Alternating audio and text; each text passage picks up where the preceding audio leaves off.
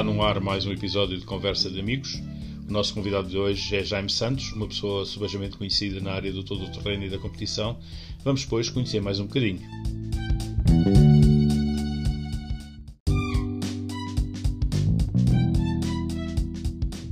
Bem-vindo ao podcast de Conversa de Obrigado. Amigos.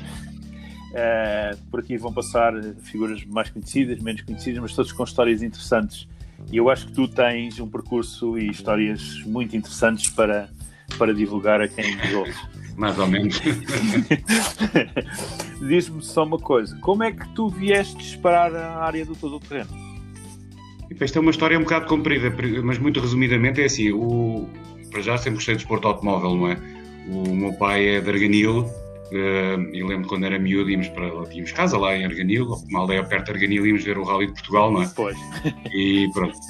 E depois, pronto, ia sempre ver o Rally de Portugal, a Sintra, ou às vezes com os amigos, depois, quando tínhamos carta de condução, íamos, acompanhávamos ali um bocado o Rally. E depois entrei, numa altura, tínhamos, na altura das rádios piratas, tinha um programa numa rádio no Conselho de Louros, que era a Rádio Saturno.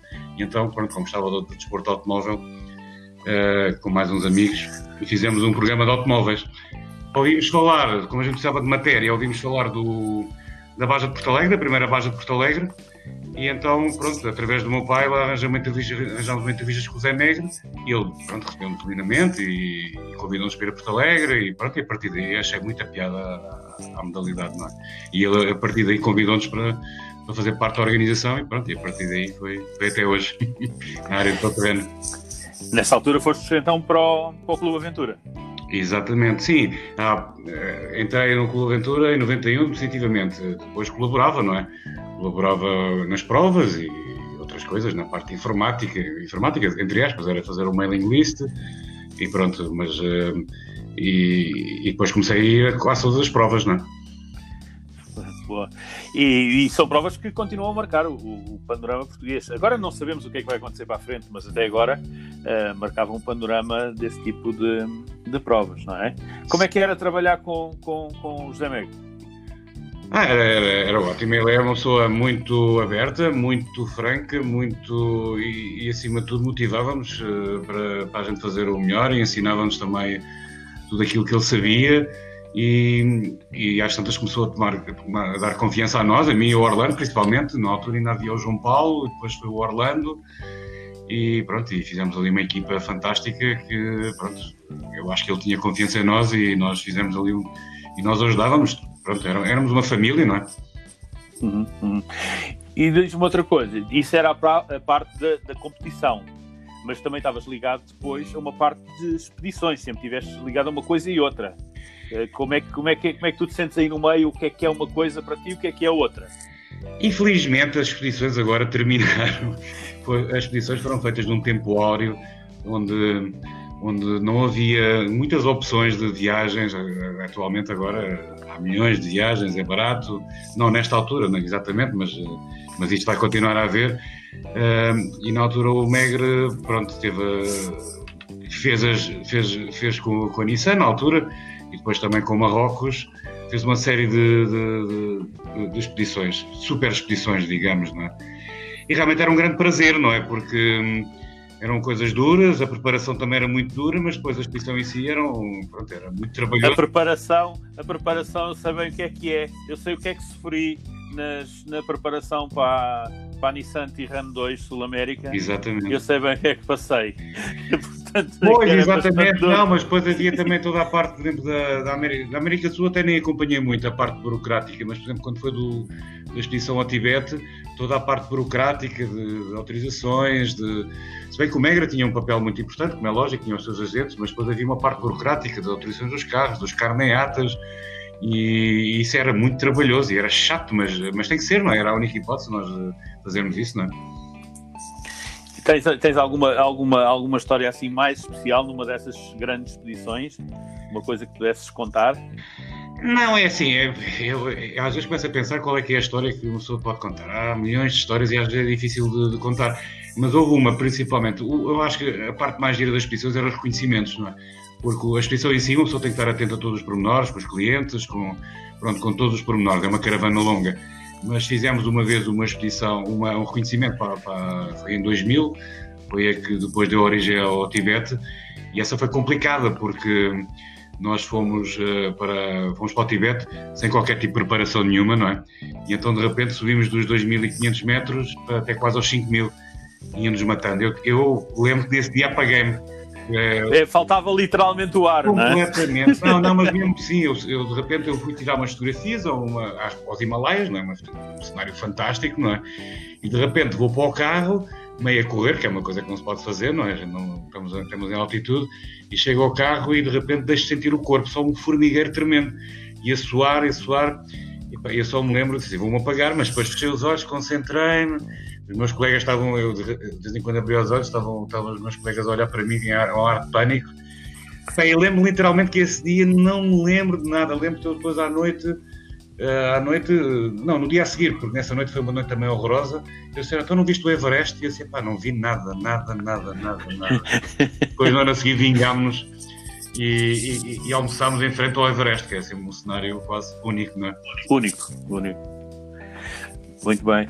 Muito bem. Entretanto, tu, nessa parte da competição, começaste a, a, estar mais dentro da organização e na direção de algumas provas e tal. Algumas são emblemáticas do, do nosso panorama, como a Baixa de Porto Alegre, 24 horas.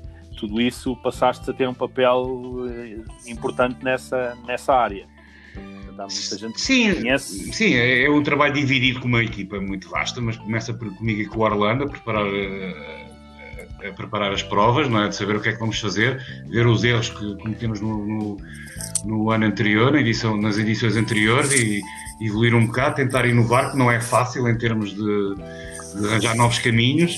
Uh, depois começa um trabalho longo, demora, demora muito tempo a fazer, a fazer uma prova, não é? E sem falar no Rally Portugal, o Rally Portugal então ainda é muito mais complicado. Era isso que eu tinha a perguntar a seguir.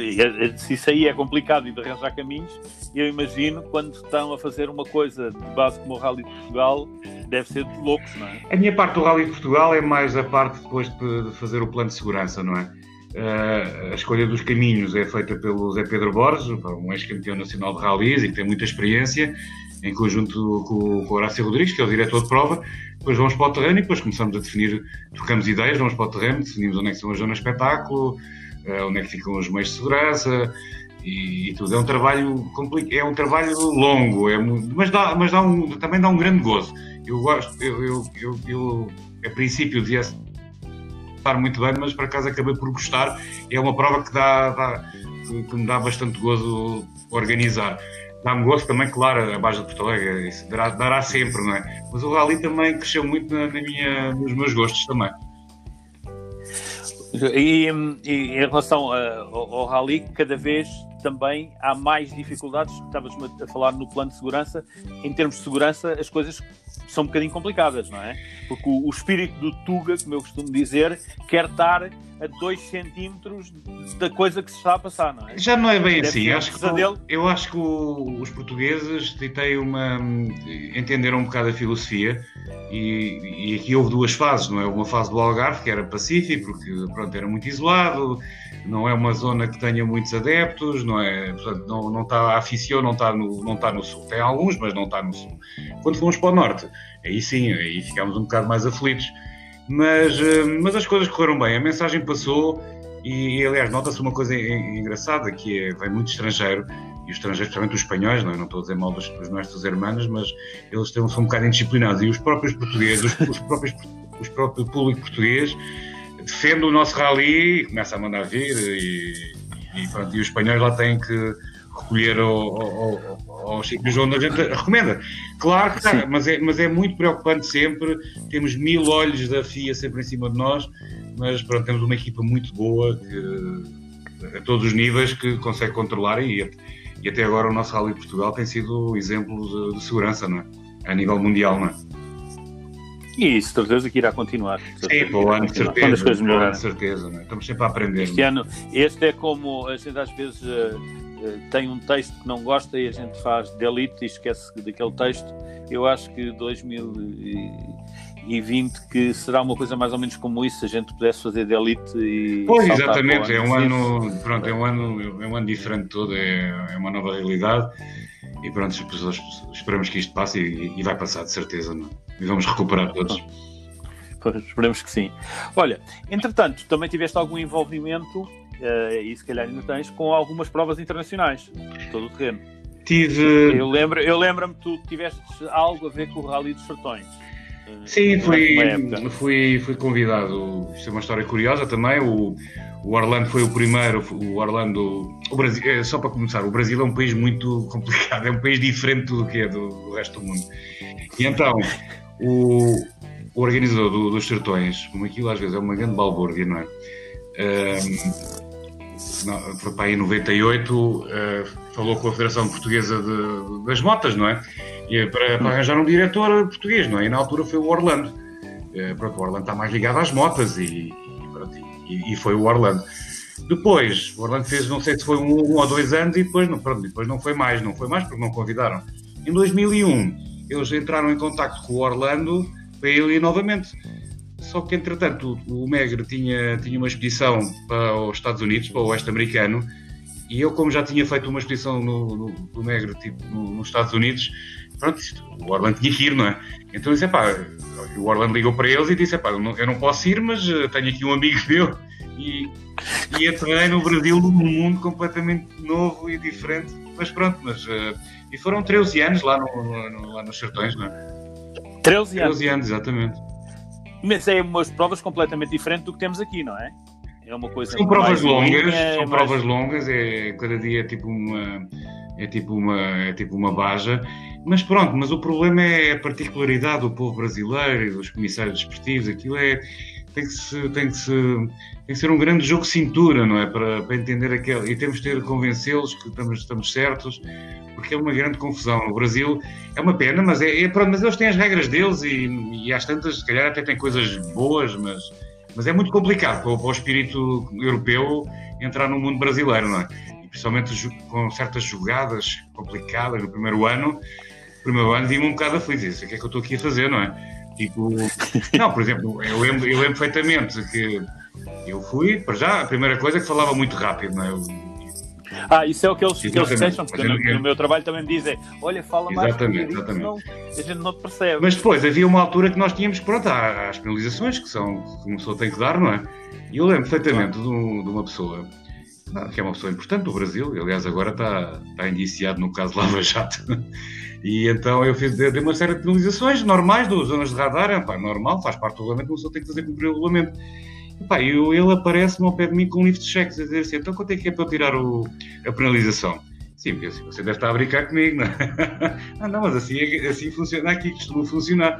Pois, mas olha, nem sei quem você é, para mim você é igual aos outros, é, pá, esqueça lá isso.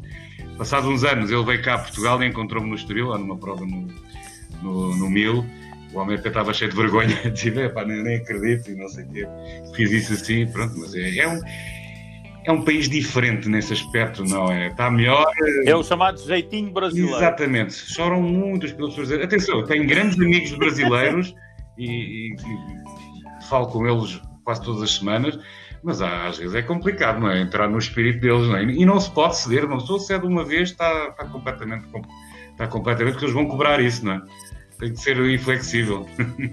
e mesmo, eu, e mesmo eu... os portugueses que lá vão também entram nesses, nesses vinhos brasileiros e às vezes é complicado. E depois assim, é Roma se é romano, não é? Pois, mas eles dizem assim, mas eu sou português, tens que me ajudar. Bem, pá, para mim não há, pá, não há aqui, não há distinção, tem que ser todos iguais, não é? Mas é complicado. E há umas jogadas bastidores, uma pessoa tem que estar sempre atenta. É... Mas pronto, mas as coisas. Mas o que é facto é que eles gostaram do trabalho e, e por isso é que me convidaram esses anos todos e pronto, chegou uma altura que também, pronto. A prova também. A prova, eles formaram os diretores de prova deles e, e é normal e as coisas correm. Vou acompanhando à distância e pronto. Acima de tudo, ficaram uma série de amigos que são para o resto da vida. Sim, geralmente esse tipo de coisas depois acabam por fazer essas amizades que ficam para sempre, não é? Mesmo algumas coisas que não correm tão não, bem, claro, temos claro, o claro. bem de claro, ficar e, e, nós também não sabemos tudo, estamos sempre a aprender, como eu disse, eles se calhar também têm coisas certas, têm lá a filosofia deles e quem somos nós para estar a interferir. Agora, há claro que há coisas mínimas, não é? Tem que se cumprir. Um regulamento se existe é para cumprir, não é? Não é para andar a dizer agora penaliza este, penaliza aquele, não pode ser, não é? E depois também fui convidado pelo ACP para fazer o para também fazer o roadbook do, do Qatar também. Numa... Era isso que eu tinha a perguntar, como é que vais parar ao Qatar? Foi o ACP convidou, convidou, convidou-me para, pronto, para, para, ir, para, ir, para ir até ao Qatar, não é? E, e pronto. Mais uma coisa completamente diferente, não é? Sim, sim, sim, sim, sim, sim, sim. E gostei, é assim, o Qatar não, não é um país propriamente bonito, não é? Não é um local que eu recomendo às pessoas para ir fazer turismo, não é? Porque não, pronto, não é assim, não tem assim, não tem praias, não, tem umas praias, mas não é assim. Mas eu gosto do deserto e, e acima de tudo, a experiência está no meio do nada, do deserto. É fantástico, não é? Eu adoro estar no deserto, não só está ali na paz do Senhor, pensa muito na vida, reflete algumas coisas e, e pronto, e é bonito. Apesar de ser pequenino o deserto, nós, nós saíamos de, da capital, de Doha, andávamos, passado 40 km, estamos no deserto, é a saída de, de, da capital, não é? Então. E, e é um deserto uh, como, como o deserto é muita, tem muita pedra. deserto. Não, é, é, acima de tudo é muito plano, tem muita pedra. Aliás, é, os árabes dizem que, que quando Deus criou o Médio Oriente, as pedras foram todas para o Catar, não é? um, e então por, e por, isso é que dava um bocado de trabalho a fazer a prova, porque tinha que se escolher muito bem um, uh, eh, os caminhos para não ver muita pedra. E depois o, e depois o, o Qatar tinha uma particularidade é que tem muitos milhões de caminhos. Aliás, passa um árabe com a sua, com a sua, com a sua pick-up ou com o seu Toyota e abre um caminho novo. Então o roadbook era super detalhado. Tinha que ser super detalhado para conseguir fazer-se uma coisa, porque, uma coisa em que ninguém se perdesse, não é?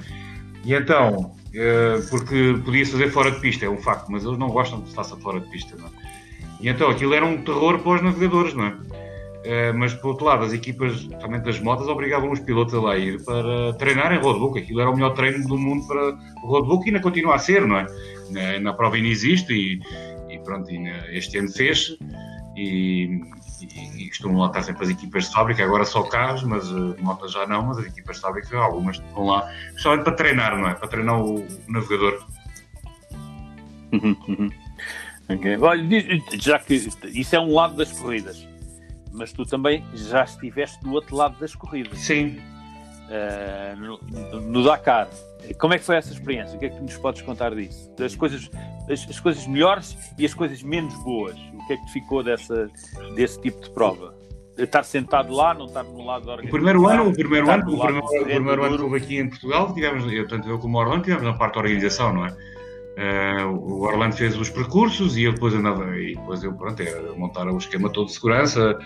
Uh, pronto colaborámos os dois.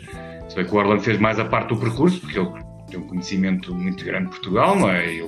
Principalmente nas voltas que ele faz de moto e pronto e o Orlando tem um dom natural de memorizar os caminhos que às vezes eu não tenho. Uh, é, eu, eu, eu, uma vez fui numa, numa, numa daquelas coisas que se organizavam em Marrocos, que até foi da, da Nissan e, e, e, eu vi a malta perguntar onde é que está o pisteiro. O pisteiro não, o Orlando é fantástico. Lema Rocks então é uma. É impressionante, não é? Era, onde é que está não, o pisteiro? Ele, ele é... saímos de manhãzinho ele cedo é impressionante, não é? do, do, do bivouac uh, ao pé da, da fronteira da Argélia e íamos por ali abaixo e vinha o Orlando já em sentido contrário. Então, mas, ah, fui verificar o terreno e tal. Isto de manhã cedo sim, já tinha saído, já tinha de ver para onde a gente ia descer e percebemos que ele tinha esse, esse claro. dom. Depois, eh, depois, eh, eu entretanto, isto vem na sequência de umas provas também, pronto, eu, eu aqui em Portugal fiz algumas provas do Campeonato Nacional de Todo Terreno, porque achei piada e também no fundo também entrei para, para aprender um bocado como é que eram as outras organizações, porque há sempre coisas a aprender, nem que sejam coisas erradas que os outros fazem, porque nós também fazemos, não é? Então nada melhor do que, do que entrar e tive a sorte de andar com com, principalmente com o Luís Oliveira, que já faleceu, que era um piloto engraçadíssimo, não é? E que andava bem. E depois passei uma grande temporada também com o Manuel Russo, que era super divertido, era, e pronto, e a gente ria-se imenso, e pronto, e fazíamos alguns resultados. O, o Manuel foi, foi do, do três vezes campeão nacional. Eu não fui porque não podia ir às minhas provas, mas também não, não me interessava, também não, não era por isso que eu estava. E depois o, o, o Nuno Inocêncio convidou-me, pronto, para, para, se eu queria fazer o Dakar com ele. E eu, claro, que era um sonho, não é? E, e pronto, e, e, e lá fui fomos lá, fomos na equipa Redline para com o irmão, com o Francisco, e, e realmente foi uma foram duas experiências, dois anos fantásticos. Se bem que o Dakar é, é duríssimo, é, É assim, África, a, a que eu fiz, tive a sorte de fazer a última em África e a primeira na América do Sul.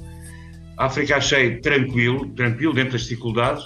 A América do Sul foi muito puxada, essa foi, essa foi muito puxada mesmo. Porque são dois ambientes completamente diferentes, não é? A África tem aquela mistura da África e as suas condicionantes, mas na América do Sul são distâncias completamente diferentes e, e o ambiente também completamente é diferente. É assim, em África estamos por... Eu acho que a África tivemos sorte e toda a gente disse que foi das edições do Dakar mais fáceis, até porque eles tiveram que anular ali umas etapas, havia os problemas de terrorismo, acho que era no Mali, que havia ali uma zona que estava, estava, estava complicada. Sim, sim, sim. É, nós também tivemos logo o azar, começámos logo com 12 horas de atraso, a saída de, logo no primeiro dia tivemos um problema grave no motor, portanto começámos logo com meio dia de atraso. Mas o objetivo também era como era, era chegar ao fim, não é? Não, não era para lutar pelos lugares da classificação geral, tentar sempre fazer o melhor. Mas uh, achei relativamente fácil o, o Dakar em, em África. É difícil, atenção, não estou a dizer isto fácil, parece que estou aqui a a dizer que, que é, faço uma perna às costas. Não. A América do Sul é diferente, porque a América do Sul eu penso também houve um problema grave também com a organização, foi toda aquela toda a pressa de fazer a prova e então eles não calcularam muito bem, por exemplo, que as dunas estavam super moles, os terrenos onde nós passávamos, que era no sul da Argentina, aliás, uma zona para nós nunca mais foram, foram passavam as motas, passavam os carros e, e, e os terrenos ficavam destruídos, aliás, era um martírio conseguir concluir as, as especiais, principalmente as dunas, era quase impossível, houve, houve etapas que tivemos que voltar para trás, porque era impossível, nós e, metade da caravana, não, metade, mais de metade da caravana, aliás, se o regulamento fosse cumprido, uh, chegavam para aí 10 ou 15 ao final nesse ano. Penso que os comissários tiveram Sim. que optar e bem, porque senão também era uma, uma barraca, também não, não, não tinham classificações, não é? E portanto, achaste mais interessante a parte essa parte da América do Sul do que. Não, eu, é assim, eu, eu acho as duas fantásticas. Eu tenho umas saudades da África e eu não, na altura não conhecia muito bem porque eu nunca fiz as grandes expedições do Megro na, na Lisboa-Bissau, até a Patrol Tareira não as fiz, não conhecia muito bem. Claro que gostei imenso da África e aquela sensação de estar no meio do nada, por nós próprios, um ambiente um bocadinho mais hostil, um, as condições de, dos acampamentos, não é? É tudo diferente, não é? Mas por exemplo não gostei do, da última parte, do Senegal, não, não achei grande piada. A América do Sul tem a vantagem de, de ser, pronto, de ter mais público, é, que é sempre uma mais-valia, mas e depois às tantas os bivouacs já perdeu aquela piada também, porque já sempre, tínhamos sempre hotel, não é? Hotel ou casas, não é? Mas acima, mas acima de tudo era, foi muito, muito, muito duro e, e todos os dias foi uma, uma luta imensa, noites sem dormir, mas pronto, o Dakar eu acho que tem que ser encarado de uma maneira para quem vai, pronto, para quem vai nos lugares da frente tem que estar mega concentrado, tem que fazer uma grande preparação física, tem que estar, pronto, super empenhado. Não quer dizer que eu não tivesse, não é? Nem, nem, nem os pilotos da Redline, o Nuno e o Francisco, tivessem, não é? E o Paulo Fiusa, que era o navegador do Francisco. Acima de tudo tem que haver mais um, eu acho que é tudo uma questão mental, não é? Porque as dificuldades são tantas, são tantas, são tantas, uma pessoa é fácil dizer assim, mas o que é que eu estou aqui a fazer? Vamos é embora, não é? E uma pessoa tem que. Pronto, às vezes acontecem os problemas, sai do carro, manda um berro, manda um pontapé no carro, mas a seguir depois para, pronto, não, não, não, há nada a fazer. É esperar e resolver o problema, não é? Neste caso, esperar pelo caminhão de assistência ou, ou pela, por alguém que nos dê uma ajuda, não é? Foi o que aconteceu, não é? Na América do Sul. Mas em, em, em termos de assistência, a América do Sul é mais fácil, entre aspas, porque tens cidades próximas e tens concessionários. Não, não, podem, não, os carros têm que, um, os carros têm que ficar no bivouac, não é? Portanto, não. Não, mas eu digo em termos de peças, de conseguir arranjar uma determinada Não, por acaso peça, não, porque nessa falta, a estrutura da Redline era muito bem feita e era muito bem composta, com, com salvo erro, três caminhões. Tinha dois caminhões que iam pela estrada, mais uns carros de assistência e tinha um caminhão, um T4, que está no fundo, está na corrida, está na, é, está está na corrida tempo, e pronto e muitas vezes ele, esperávamos por ele e, e pronto, e, e, lá o Carlos Gonçalves, que era um mecânico da, na altura, e excelente mecânico, ele coitado fez um trabalho fantástico e lá nos resolveu os problemas, não é? E depois também há outra coisa muito importante, é assim, ou uma pessoa vai de uma maneira profissional e, e tem que sujeitar-se aos maus humores do piloto, ou então vai com uma pessoa.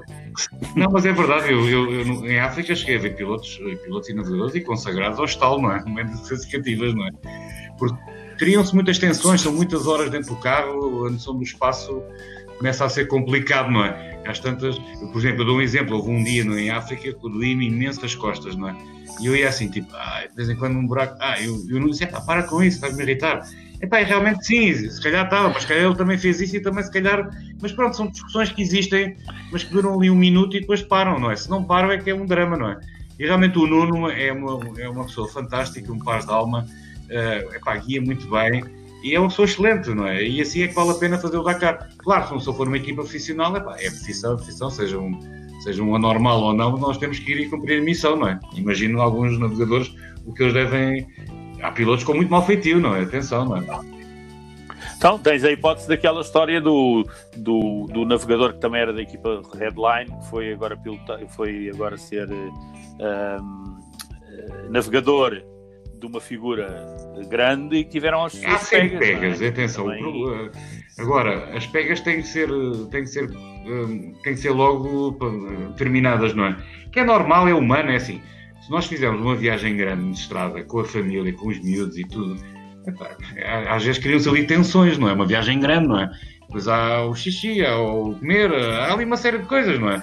E criam-se ali tensões, é normal, é o espaço que é ali muito confinado, agora está no termo, agora está na moda. Exatamente. Agora, Mas é verdade, estamos ali fechados muitas horas, não é?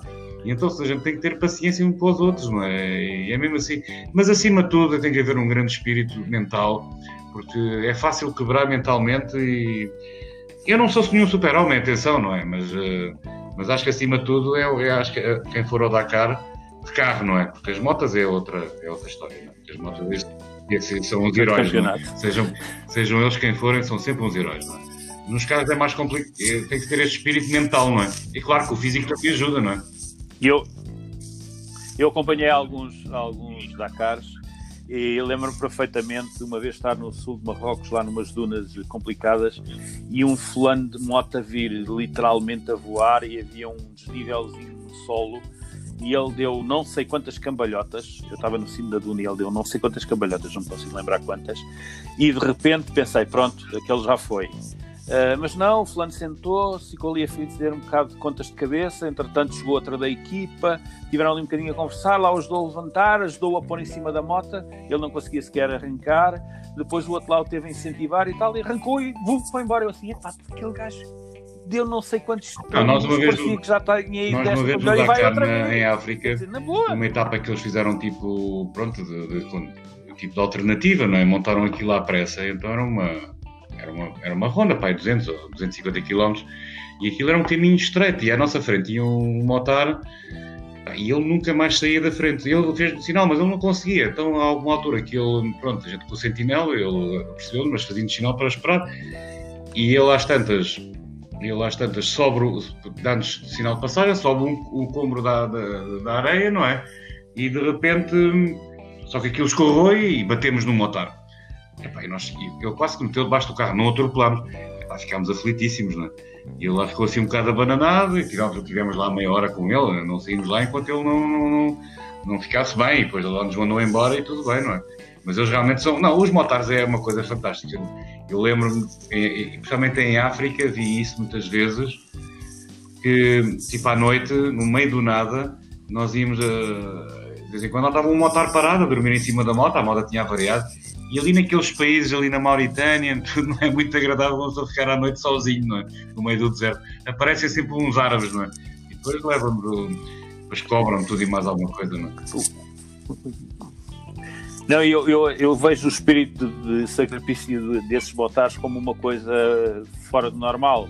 Eu lembro-me de estar num bivouac e ele, um motar chegar e ir arrastar aquela mala que vem no avião, não é? Aquela mala de metal. O gajo para ali fora, um grande esforço, arrastar aquilo, abre a mala, saca a tenda, deita a tenda no chão, completamente como se fosse um cobertor, e deita-se é, em cima daquilo. Conforme veio, deitou-se em cima daquilo, assim, quer dizer, este desgraçado não consegue sequer nem montar a tenda, vem completamente alto. E e foi uma coisa que me impressionou. E de manhã ele estava fresquinho, a pôr tudo outra vez dentro da mala e prontinho para mais uma tareia de não sei quantas horas. Não, sem dúvida. O espírito de sacrifício deles não quer dizer que os outros não, não sim, os outros também têm.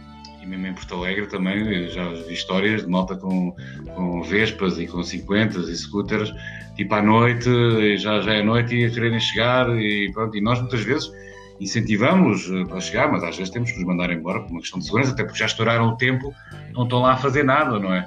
Mas pronto, mas mesmo assim às vezes é difícil convencê-los, não é? Porque, porque algumas pessoas é um, é um, o grande objetivo deles Exatamente. é conseguirem chegar ao fim.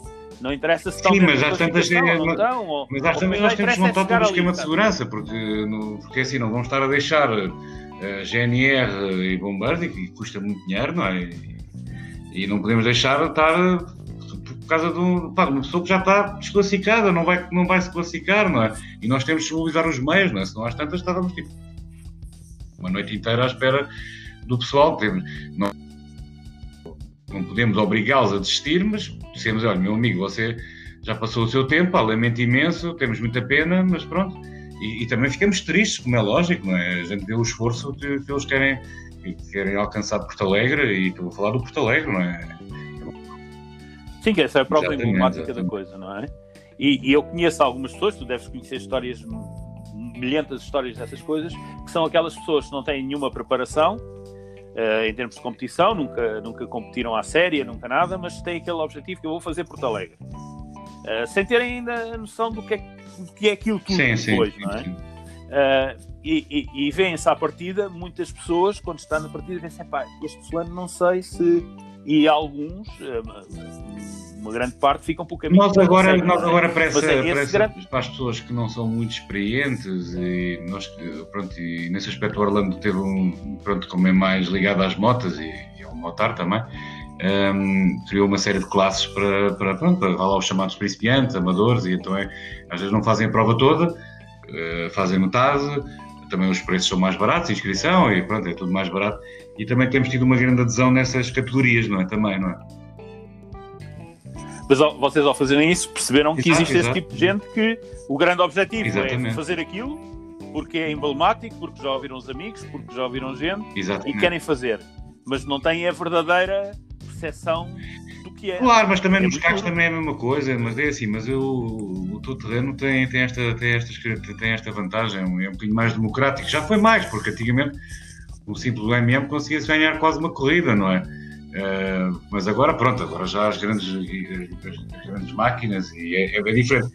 Mas, uh, mas às vezes em condições muito particulares, de lama, para cá não tem existido, mas se existir, um carro pronto, minimamente preparado é capaz de ter um bom resultado, não é? Porque aí depois vai, vai, vem ao de cima o que é o piloto, não é? Sim, o tal chamado kitinho de unhas, quem tem e quem não tem. Tens assim alguma, alguma alguma história uh, interessante que gostasses de contar sobre, sobre Porto Alegre, por exemplo, ou sobre as 24 horas? As 24 horas nem por isso, para já porque é uma prova que até nem acho da piada. É uma, é, é uma, não, é porque é, é, é chatinha às vezes. É, há ali um período que entre as 4 e 5 da manhã, é pá, uma pessoa dá um sono, mas temos de estar ali 24 horas acordado. Que é quando o pessoal começa-se a chegar ao pé dos fogareiros. Não, é uma grande festa e é uma prova, é, é uma grande festa e, e é uma prova que tem toda que, que, tem que continuar e irá continuar porque é um grande sucesso. E para além do, dos concorrentes, que depois às tantas é, aquilo vira um circo, não é? Com as suas barracas, as suas boxes, com várias animações, com grandes petiscos, mas também do público que passa. O público é impressionante em fronteira. Nós começamos a, nós vamos para lá tipo domingo ou segunda-feira antes da prova e, e na segunda-feira já está lá a malta, já fica a partir de segunda-feira e montam lá autênticas casas, não é? Com, com cozinha, cozinhas, casas de banho, é impressionante, não é? Porque a parte, o, o, português, a parte da, da, cozinha e do petisco, tem, está sempre aliada claro. a qualquer Dá mais, tem mais gozo, porque pronto, acontecem uma série de coisas, já tem mais acontecimentos. Não quer dizer que as 24 horas não tenha, 24 horas há ali alturas que são muito complicadas de gerir, porque há ali alturas que os carros vão variando, nós temos que os tirar da pista, temos que mandar reboques, ou temos que mandar tratores, e às tantas há ali uma altura que aquilo está ali uma. uma nos blocos todos a circular, o nosso pessoal da organização também a tentar eh, rebocar eh, os carros, aquilo é, não, não é fácil, dá um certo gosto também, mas pronto, chega ali uma altura que são eh, ali às 4 da manhã até o nascer do sol, se não acontecer nada, as horas parece que não passam, não é? Porto Alegre teve piada, sim, tem sempre piada. Eu também agora, como já há muitos anos estou fechado no, no na Nerpor, numa, numa sala de comando, juntamente com, com a GNR e os bombeiros, não assisto muito ao que é que é a prova, não é? Não vejo, vou, vou vendo os relatos. Mas lembro-me em uma prova que me marcou muito, foi 89, um ano de onde choveu imenso, houve, uma, aliás, houve umas cheias terríveis no sul do Alentejo, onde morreu gente, na zona do Orife, e nós tivemos essa prova, apanhámos com essa chuvada, não, tão, não com essa gravidade toda, mas as ribeiras, a ribeira de Seda encheu, ficou intransponível, não é? Mas eu lembro que montámos a zona, eu e o Orlando, fizemos uma zona que começava na, no lado ao pé de Campo Maior e acabava ao pé de Sozel. E pronto, muita lama, mas correu bem a gente, pronto, mais ou menos conseguimos a nossa zona. Eu fui para o hotel dormir, um bocadinho, acabamos, às duas da tarde cheguei ao hotel, passado meia hora acordaram-me. E então, pronto, que era para ir para, para dar uma ajuda, para a zona do Gavião, Cunheira, Monta Pedra, que aí é que estavam os grandes dramas concorrentes que estavam em ilhas, isolados, não é? Porque as águas subiram tanto, as ribeiras subiram tanto que eles ficaram isolados, não é? Então tivemos lá ir salvá-los. E, e lembro que foi a noite toda, a noite toda, a ir buscar pessoas, especialmente meterem dois jipes, e ainda por cima um deles atascou, e a prioridade era resgatar os motares, não é? Porque, pronto, eles estão sozinhos, os pilotos dos carros ainda têm um carro para se resguardar, não é? Mas foi uma noite incrível, nós atascámos, numa chuva horrorosa, sem comer, mas pronto, foi ali uma missão de salvação uh, que durou até às nove da manhã. E no outro dia tivemos que ir salvar os caminheiros. Os caminheiros, nós à altura tínhamos uma série de caminheiros, alguns tiveram que ser resgatados de helicóptero, porque era impossível, nem tratores conseguiam chegar aos sítios onde os caminheiros estavam. E, e, e, e, motas também, motas estavam em pé na, na, lama e algumas foram retiradas de helicóptero, não é? Também, não, porque era impossível lá chegar, chegou tanto, tanto, tanto. E nós na altura, lembro na altura o Megro disse assim, para o ano é que não vem ninguém, porque nesse, nesse, nesse ano chegaram 11 carros ao fim e umas 30 motas, para o ano é que não vem mais ninguém, porque... Mas era não, isso que eu tinha a dizer. Não, e assim, os mais antigos e os mais novos não se lembram disto, porque não, não tiveram lá, não é? Uh, ah, 89 ainda é uma prova que toda a gente se recorda, não? Na altura até ganhou o MM dos Gêmeos Almeida. Nas, nas motas foi o João Lopes que ganhou, mas nos carros ganhou um MM normal dos Gêmeos Almeida, não é? Uhum. Eu lembro-me lembro de um ano, numa dessas provas, que o Celester veio, uh, lá numa daquelas ribeiras onde se junta toda a gente a ver, a ver passar, lembro perfeitamente o Schlesser vir lá e o pessoal começar a, a, a, dar aquelas orientações que, que, a malta que está a ver dá, não é? Uns vai para aqui, põe ali e tal, e eles começarem todos a empurrar o Schlesser para a zona pior de, de, de passar a Ribeira e ele ficar lá dentro da Ribeira. E depois foi, lembro perfeitamente de um patrol GR de alguém da organização ir lá retirá-lo da, da Ribeira e foi um gozo enorme para aquela gente toda que estava ali porque o Celeste era um mito, era o melhor, era não sei o quê, e na volta.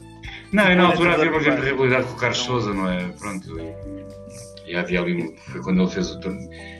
Não sei quem teve razão, não, não faço a menor ideia. Eu sempre considerei o Celeste era um excelente piloto. É manhoso, atenção, tem as suas manhas, é? Mas sim, é um excelente sim, piloto, sim, não é? E, e há uma coisa, o público português agora está melhor, mas também nas bajas, eh, nas, na Baja Porto Alegre, muitas vezes nós hum, temos as ribeiras e passamos lá nas vésperas, passamos lá de vésperas. E eles fazem umas barragens. uma série de questões. E então, já, já diga uma pessoa da organização para dar uns pauzinhos, assim, disfarçadamente, com uma, com uma navalha na ponta, para rasgar os sacos de areia, para não dar muito nas vistas, porque senão o público é agressivo e, e já, já tive que chamar a GNR para certos sítios para, para controlar o público, já queriam bater na nossa organização, não é? Para a gente estar a desfazer as barragens, não é? Eu vi, eu vi construir algumas, uh, na altura acompanhava as provas todas, e vi alguns a estarem a cortar árvores, uh, troncos de árvores e a pôr e tal. Mas o que é que vocês estão a fazer? Ah, isto tem pouca água, a gente tem que encher aqui um bocadinho. Não, claro, e uma vez. bastante. Não, uma vez o uma vida... Alegre foi chato, porque havia uma disputa entre, do, na altura era Taça FIA de Bajas, e houve uma ribeira ali no Crato, pronto, nós não tivemos a informação, se calhar alguma falha nossa que não, não controlámos muito bem a a pessoa que lá estava na organização não, não nos deu também uma informação muito concreta e o primeiro que lá passou não tinha, pronto, passou, entrou e por cima estava a disputar a taça de Baja de Fias, a taça, taça FIA de Bajas e entrou na Ribeira, pensar que aquilo estava bom, que também é um erro, se quando vê uma Ribeira tem que tirar o pé, faz parte das regras, mas pronto, uh, e partiu-me, e partiu-me todo. O excesso de confiança. Chato, chato. A partir daí pronto, nós eh, apelamos ao público e o público está melhor. Mas é sempre desconfiar, aliás, quando eu digo às, às pessoas, amigos meus que vão correr, é pá, nunca sigam as instruções do público. Porque o público geralmente, para, para ver, entre aspas, melhores espetáculos... Já não está tão mal, já não está tão pior, mal. Já era pior. Eu lembro perfeitamente, olha, uma história engraçada.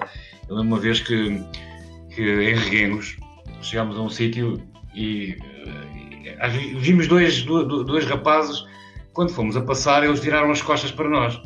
E o Manuel Russo, pá, que conhece bem o espírito alentejano, disse assim, ui, aqui há gato.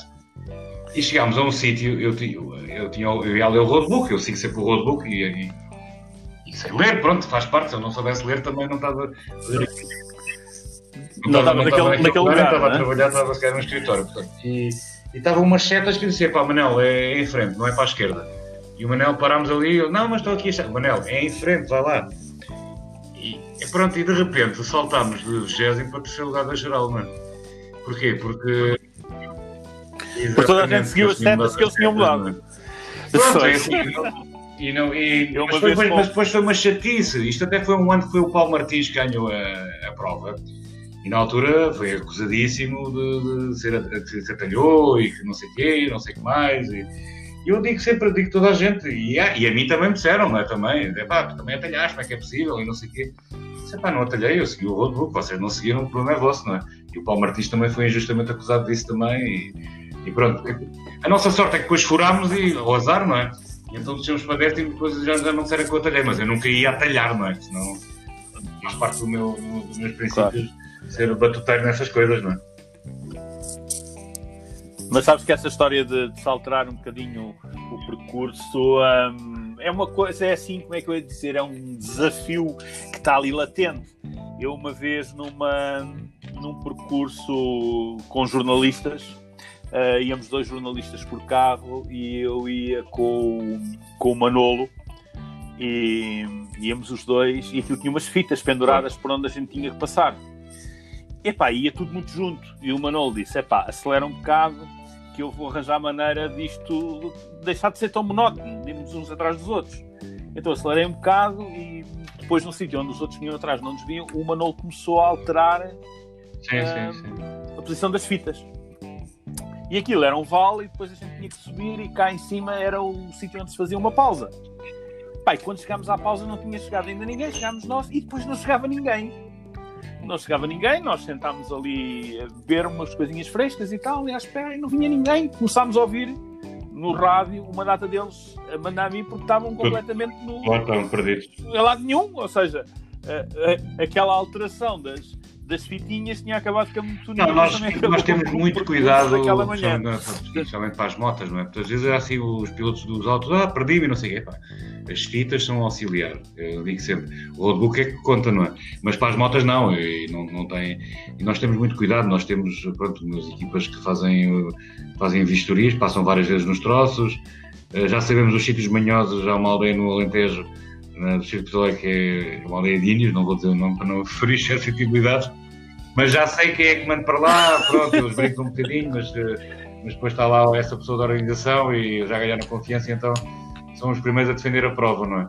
Mas, um, mas depois temos umas motas zero que passam tipo, pronto, muito em cima dos concorrentes, então não tem havido esse problema, não, não tem, mas já aconteceu, já aconteceu, e acontece às vezes com o pó, o concorrente partir a, partir a fita e seguir em frente e às vezes vai dar outro percurso.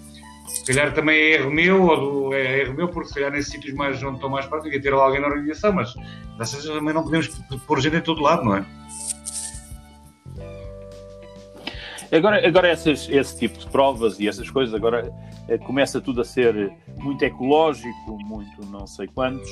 Começa a ser difícil de se ordenar não, é assim, eu, esse tipo de provas, não é? Eu acho que as coisas têm que ser com regras e, e mas, e é assim, não, claro que não se pode ir para um parque natural e acima de tudo, já atualmente a informação no site do ICNF, vê-se logo onde é que se pode andar e não é se pode andar, tem bem identificado onde é que são as zonas protegidas, a rede Natura. Se a gente entra numa rede Natura, é uma questão de ir falar com o ICN, uma conversa franca, com tempo, para não sermos apanhados de surpresa, perguntar se dá, se não dá. Atualmente, com, com, com os instrumentos de navegação que nós temos, muitas vezes há uma zona em Porto Alegre que o ICN nos diz, olha, é, podem passar, mas aqui a vira de si fossem numa, fossem numa zona de radar. E então há ali uma zona ao pé de Nisa que nós passamos ali uma linha d'água de está, sem água, não é?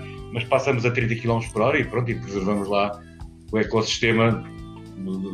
Depois há todo um cuidado com a recolha dos lixos. Isto foi uma coisa que nós inventámos já há muitos anos. Nós às tantas uh, decidimos uh, arranjar uns sacos de plástico. Não é ecológico, eu sei, se a Greta me está a ouvir, não, não é ficar muito contente. Não, ela não, ela não ouve o meu podcast. Mas, ela, mas, então, mas nós então começámos a distribuir sacos de plástico uh, aos espectadores e parecendo que não, falando com o espectador, com o grupo de espectadores, olha, está aqui um saco de plástico, metam aqui as vossas garrafas, blá blá blá blá blá. Eh, notou-se um decréscimo de, de, de, apanhar um lixo, não é? Mesmo as próprias câmaras que depois apanham dizem, pá, este ano, este ano já, já foi mais fácil. Foi mais fácil. Isto é um trabalho contínuo e, entretanto, temos vindo aqui a desenvolver algumas coisas e algumas ações com algumas empresas de, locais. Temos feito um, temos apelado e penso que as pessoas estão mais, estão mais, estão mais sensíveis a esses aspectos e já não se notam tão, tão comportamentos comportamentos irresponsáveis não é, que havia antigamente. Se bem, pronto, nós somos poluidores, não é? Não é lógico, não é? Mas uh, tentamos ao menos compensar com algumas outras medidas, plantação de árvores, ações nas escolas. Uh, há, há, uma série de coisas e às vezes não custa dinheiro, é só uma questão de perder algum tempo, ter imaginação e, e fazer coisas engraçadas, não é? E mostrar à sociedade que não somos nenhum selvagens, não é? E agora uma coisa completamente diferente, mas que tem tudo a ver tu és uma pessoa que, que, está no terreno, não é? Tu passas uma grande parte da tua vida no terreno. Como é que te sentes agora com esta história do Covid-19 e fechado confinamento em casa e sem poder fazer isto e sem poder aquilo? O, qual é o teu sentimento a gente está a sofrer um pouco, momento é? sobre isso? É assim, eu tenho tentado trabalhar, por exemplo, muitas vezes, às vezes falo com o Orlando uh, a falar de preparar já o Porto Alegre, o que é que poderá ser o Porto Alegre, tenho falado com com algumas câmaras municipais, já falei com as pessoas da organização para saber recolher dados. Um, pronto, e tenho feito também uma coisa também para o nosso pessoal, uh, principalmente o, o, tema tem sido Rally de Portugal, mas é uma coisa fechada, não é, não é para o público, é para, para a organização. Falar sobre aspectos do Rally de Portugal uh, em termos de segurança e mostrar também a. Isto destinou-se essencialmente aos marchas, começou nos marchas. Teve muita adesão e pediram-nos para falar de outros temas. Então temos ido a mostrar. Uh, a muita gente do que é que é o Rally de Portugal nas diversas áreas, não é? Já falámos da parte da imprensa, já falámos da parte. Uh, vamos, falar, vamos falar hoje à noite, por exemplo, da parte do secretariado. Pronto, mostrar um bocado e estamos aqui ativos e temos de preparar aqui umas apresentações que dá algum trabalho, mas, uh, mas que no fundo também dá para a gente trocar impressões e estamos todos a aprender também, não é? Portanto, é assim, claro que custa e preferia andar eh, a caminho agora, nesta altura, se tivesse tudo normal, estava já no norte, já a preparar o, o rally, não é? Que iria ser para a semana. Uh... Ias apanhar alguns daqueles congestionamentos de trânsito de gado para cruzar sim, a sim. estrada e aquelas coisas. Exatamente, mas é, é, é interior, falta é? é o ar puro, não é? O ar puro das serras, das serras do norte, do centro e, claro, da, e da planície alentejana, não é? E estar com os amigos também, que isso também é importante também, não é? Uma pessoa ao longo destes anos conhece um monte de gente super interessante e, e é bom estar com eles e, e, conviver e ver uns copos e gente fazer uma jantarada, que é para isso que a vida serve também, não é? Não é só trabalhar também, é? Sim, que é outra parte, não é só trabalho e, e, e foco naquela coisa. Exatamente, exatamente. Coisa, nesse aspecto temos aqui, isto permite pronto, conhecer imensa gente, passar por muitos locais engraçadíssimos e conhecer Portugal de uma maneira diferente, não é? Entretanto, portanto, o Rally foi-se uh, para este ano e das outras provas, uh, qual é a tua perspectiva? Também vão? Achas que se virá a organizar assim, alguma coisa? É assim, eu, qual é o teu gostava que se fizesse, como é lógico, não é? Uh, agora depende tudo, depende tudo deste, desta situação. Eu acho que acho que há muitas. Eu não, eu não sou especialista, nem, nem, nem sei. Eu até já deixei de ver um bocado de notícias, vou vendo só de vez em quando porque acho que há comentadores a mais e no fundo não sabe o que é que é verdade, mas se calhar não sabe mesmo, isto é uma coisa nova, as pessoas estão a aprender e estão, a, e estão a, agora a ver o que é que isto vai dar. Nós é assim, nós estamos a fazer as provas, um, estamos já a pensar em algumas medidas que possam, ser feitas, mas, mas ainda é muito cedo. Nossa vantagem, nossa vantagem é ser só em novembro, a primeira prova, e até lá muita coisa irá correr, muita descoberta irá ser feita, Espero que não haja nenhum retrocesso naquilo que agora está a acontecer, nesta reabertura, e temos que ter esperança, senão isto também para de uma vez por todas e é uma chatice, não é? Pois. E é, eu acho que, é a minha opinião pessoal, isto é complicado de se resolver enquanto não houver uma vacina, um medicamento, uma coisa que dê sei, um bocadinho de confiança às pessoas. Porque nós temos dois tipos, temos dois tipos de pessoas. É aquelas que pensam no perigo e é aquelas que dizem. Eu ah, penso que já não é. Eu, acho, eu, eu acho que nesse aspecto Isso pode influenciar. nós aprendemos. E é assim, se calhar agora cometem-se alguns excessos e quando começar a altura das praias vai ser uma grande confusão, não é? Mas isso é mas, Pois, essa é outra que eu quero ver como é, que, isso, como é que eles vão fazer. Temos que apelar ao bom senso. Isto também, o problema é que se fala demasiado e às vezes nota-se pessoas que se calhar a área delas é outra e, e falam de tudo, não é? Não, isso parece uma coisa daquelas que, Exatamente. como eu costumo Temos dizer, que... especialistas em tudo. Nós vemos a televisão, nós vemos na televisão que às tantas estás a ver um fulano a comentar sobre o confinamento, que era um gajo Exato, que é quase... comentava sobre fardos de palha é um... ou sobre garrafas de água. Mas pronto, faz é parte, é assim, as televisões têm Isso... que prender as audiências e pronto, não, não, é a minha, não é a minha. Eu vejo, vejo um telejornal por dia, não vejo muitas notícias, vou ver de vez em quando os headlines no, na net dos, dos, dos órgãos de imprensa e, e pronto. E, mas não sei, eu, eu tenho esperança, sinceramente. acho que se a gente não tem esperança, mas vale. Pronto, epá, não, não, vale a pena. Eu percebo que isto é Sim, a esperança, difícil a esperança é e acho que situações dizer, complicadíssimas é? em termos económicos e, e penso vamos passar aqui um mau bocado. Mas acima de tudo temos que ter esperança, pronto, não, não vale a pena também estar a chorar e, e se for preciso arregaçar as mangas para ir fazer isto, eu estou na linha da frente, não é? Eu quero, quero é fazer coisas, claro que tenho, tenho que fazer claro. as coisas todas com precaução, utilizando a marca, desinfetantes, não estar não fazer não ter comportamento de risco. Tem que ser. Claro que quando chegarmos mais em cima do Porto Alegre temos que avaliar como é que está a situação ouvir as entidades. Aliás já falei com já falei com a Proteção Civil do Distrito de Porto Alegre começámos a estudar um bocado. Pronto ainda falta muito tempo mas para dizer a eles vejam lá bem que eles agora estão preocupados agora com a, com a abertura da época de incêndios e é normal, não é? Isso também vai ser outro, outro, outra chatice, mas pronto. Uh, espero que corra bem este ano nesse aspecto. Desgraça já, já todos nós tivemos este ano, é? E vamos ter ainda. Claro, claro, vamos ter mais. Muito bem, olha, Victor, eu gostei muito de, deste bocadinho. Uh, serve, para, serve para desanuviar e serve para, outras pessoas também ouvirem uh, o que é que cada um Todos nós temos histórias, não é? E, eu vou e convidar. realmente sabes, sabes claro. puxar pelas pessoas. E eu vou convidando os meus. Ah, sim, mas às vezes não convém puxar muito. Uh, e então eu tenho uh, amigos em várias áreas e pensei, é pá, porque não fazer uma coisa destas com os meus amigos?